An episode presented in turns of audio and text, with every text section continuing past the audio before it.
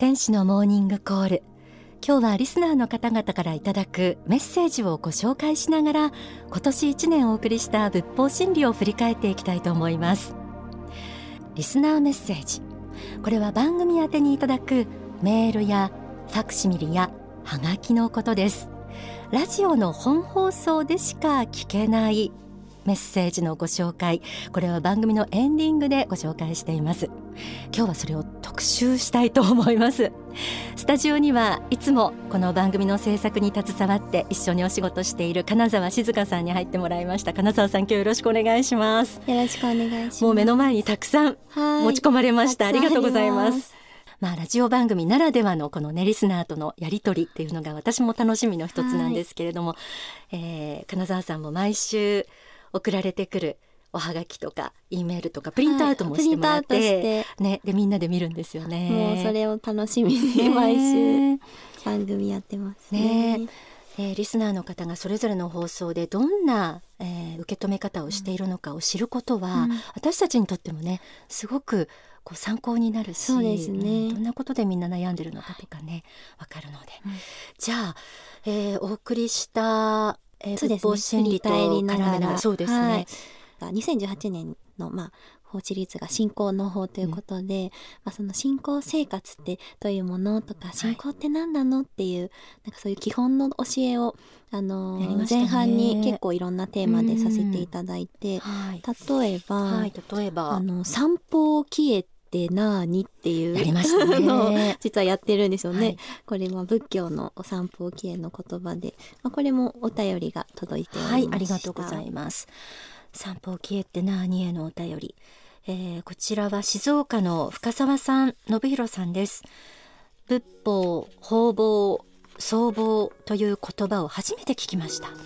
信仰についての知識のある人は仏法僧の三法ということをご存知でしょうがそうでない方は初めて聞く言葉でしょう。でも学生時代の歴史で聖徳太子が仏教を保護し三法を帰依していたと習いました。よく覚えてらっしゃいますね。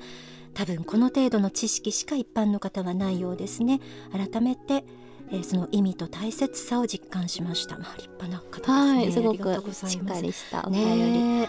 はい。であと信仰生活で幸福な日々をっていうあの3月にお届けした番組があって、はい、まあ、信仰生活の反省瞑想祈り、はい、をちょっと取り上げたんですけど、うん、まあ、これについてもお便り来てました。はいえー、ラジオネームライトさんいつもくださる方ありがとうございます、うん、信仰とは仏を信じ愛すること。とてもシンプルなもの。というお話を聞いてあまり難しく考えることがないんだなと思いました。とのことです。あこう思っていただけて、そうですね。よかったですね。番組で、やってよかったなと思いましを信じ愛することなんですよ。というシンプルな、ね、メッセージ届いた届いた。はい。であとはですね、はい、番組では毎月お送りしてるやつで、はい、あ心の指針のこと？はい。毎回毎月毎月い。ろんな反響があって、白川さんなんか印象に残ってる心の指針あそう。夫婦の愛っていう心の指針を取り上げた、はいはい、それになんかお便り来てたんですよ、はい、夫婦の愛。これはあの愛ある人生と題して、うん、えー、後日ネットではアップしてるはずなんですけれどもはい。あ来てました。ありがとうございます。おはがきだ。静岡の小楠さんと読みするのかな、うん、浜子さん、えー、私は自分の行いを恥ずかしく思い自分が通ってきた道筋には少ないながらも野の花も咲いていたでしょうに愛してくれる人々もいたことに気づかされました。ここ大事ですね、うん、人生の意味なんて分からず自暴自棄になった月日を反省していますね、これあのコンタさんの手と手という曲もあのお送りして、うん、本当にあの我ながらというかこの番組はこの回は力作というか最高傑作だなって思いましたね。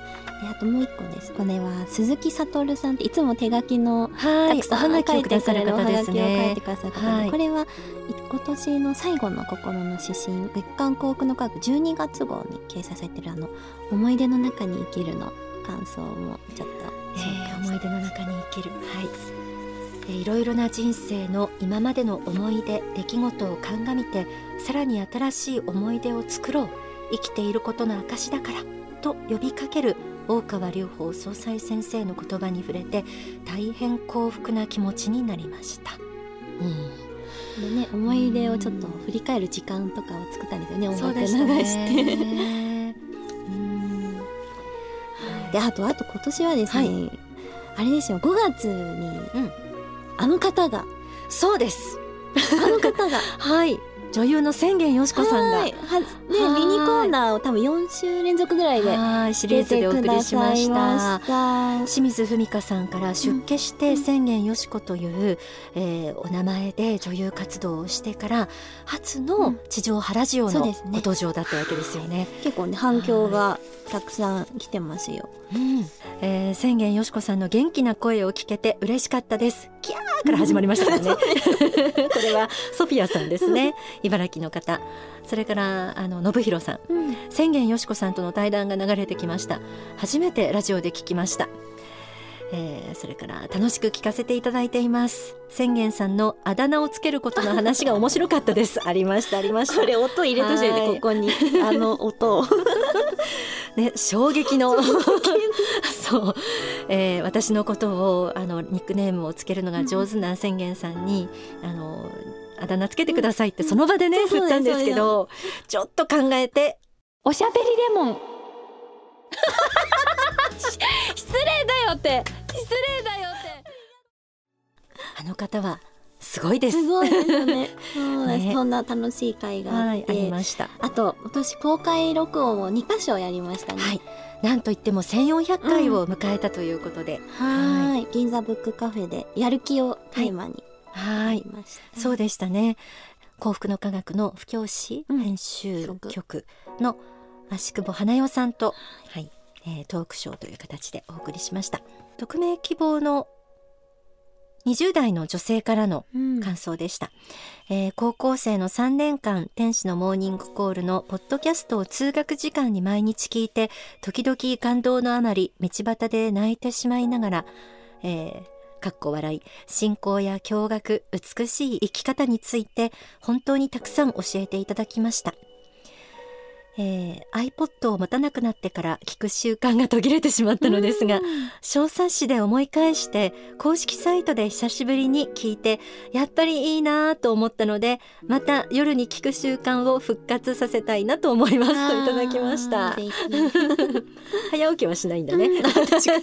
いいと思います、はい。それからエキスポ73静岡の方です、えー7月末で放送1400回達成おめでとうございます人がこの世に生まれた意味なぜ苦しいことが時々やってくるのか死んだ後どうなってしまうのかなどについて明確な提示がなされる唯一のラジオ番組でありこの番組にどれだけ救われたか計り知れません。母が亡くなった時もこの番組を聞いていたため心が喪失感で押しつぶされることなく大いに助けられました。ありがとうございます。そんな。うん。いや確かに放送する側としては、うん。いろんなシチュエーションで聞いてくださってる方のイメージをするじゃないですか、はいはでもやっぱりあの心の指針にも生老病死ってありましたけれども、うん。まねまあ老いることの苦しみやこう病の苦しみ、うん。あと愛別陸とかね、はい。そういったこう苦しみの中でこの番組がいつの間にか寄り添わせていただいてたんだなっていうことがわかる、そんなねうん。一枚でしたね。うん。あとはですねはい。8月かなにうん。宇宙時代の幕開けというはい、ご放壮大なご特成集しました。功特集しうんたんですよね、3週連続だったかな。はい、はい。それのお便りもこれでも常連の方からのお便りです、ねえ常連の方ありがたいですよね。うんありがたいです。本毎週毎週、ねお便りくだ本さるんですよ。当そんなお一人です。宮沢ひろむさんです。福井県の方です。毎週拝聴しています。宇宙時代の幕開けを3回に分けて特集してくださりありがとうございます。地球がこの宇宙において必要とされているのだと説かれました。自由民主信仰というキーワードが大切であると主は言われます。幸福の科学の大きなミッションが自由と民主と信仰であると再確認いたしました。永遠のブッダの詩編美しいですね。あーそうだ。ありがとうございましたと。朗読したんですよね。そうですね。永遠のブッダの。こちらも常連の方加納直樹さん岡山県からいつもありがとうござあいます。りがとうございます。今や外国人労働者は珍しいものではなくなりました。さらに次の時代には宇宙人労働者も見られるようになるでしょうたとえ純粋な日本人が減ったとしても日本人外国人宇宙人が共に手を取り合って新しい日本国を作り上げていく。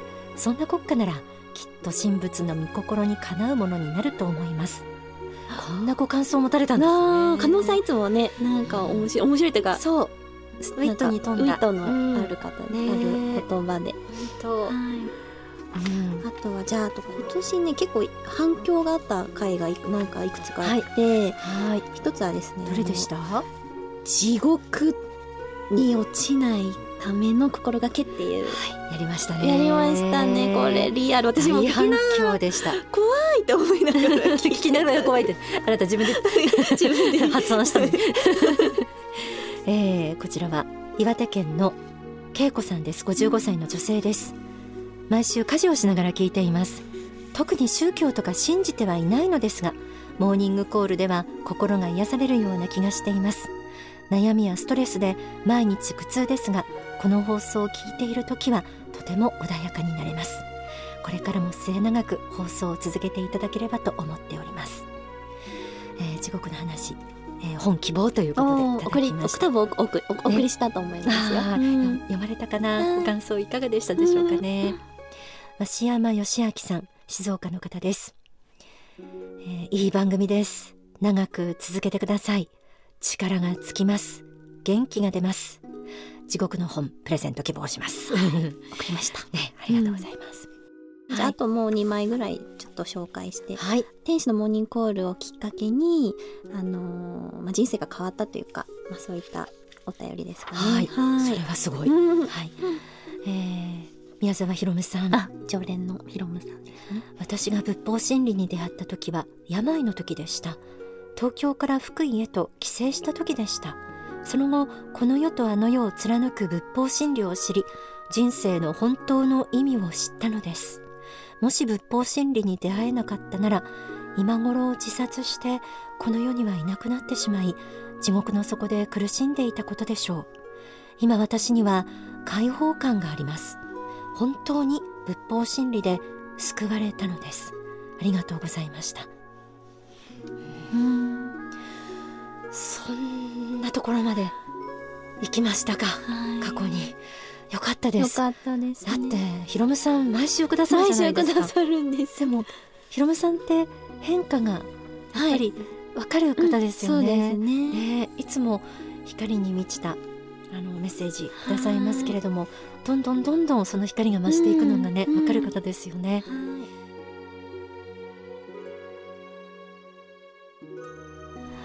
いやでもね番組はね放送できてない地域一部あるんですけど、本当にお北海道から沖縄まであと石垣島とか、はい。宮古島とあと実は海外のハワイまであの毎週毎週放送させていただいて、なんかラジオって前白倉さんもともお話ししたんですけどテレビとは違ってこうふとした時にね、はいそうなんです。偶然出会えるって偶然ね出いう会えるっていうので、それできっかけで耳を傾けていただいて、あなんかこういう考え方があるんだとかね目覚めていただいて、ね光を感じていただけたらと思ってうんいつも作っています。本当にそうですね。ラジオの本放送は偶然の出会いが待っていたり、うんあと今はやっぱりネットでね聞かれる方も多いので。あそう YouTube チャンネルが。そう。チャンネル登録者数は実はせこの間5000人あそうなんですか？突破したんですよ。はい、改めてご紹介しましょう。天使のモーニングコールの YouTube チャンネルがありまして、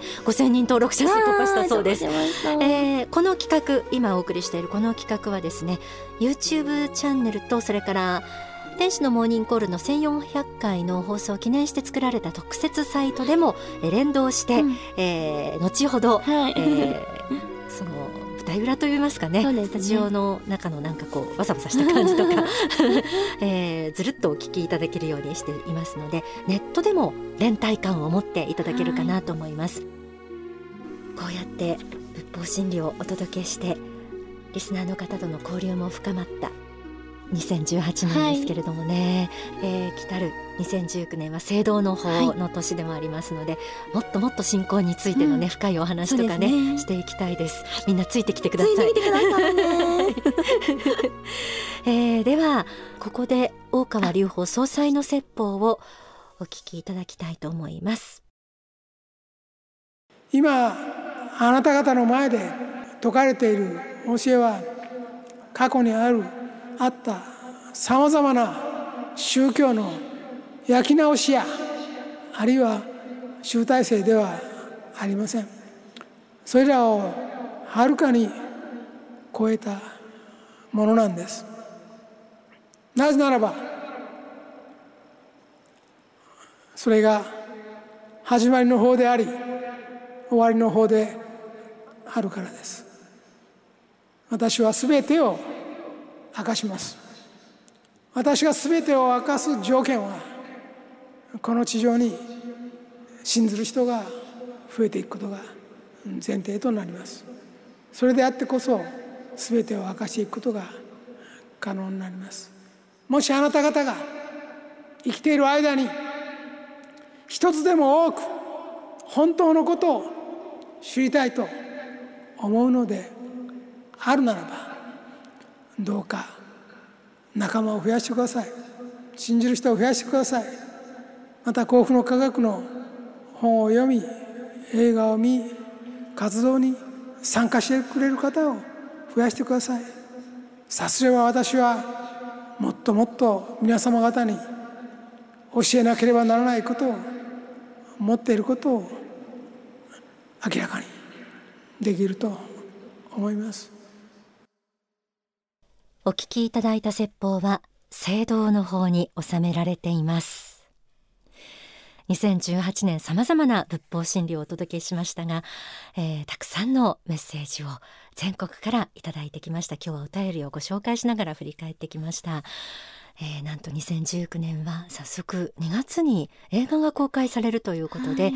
僕の彼女は魔法使いという映画のはい。主題歌をここでお聞きいただきたいなと思います、大川隆法総裁作詞作曲大川さやかさん歌唱の楽曲です、えーではお聴きください。タイトルは「ホールドオン」人生を惨めに生きちゃい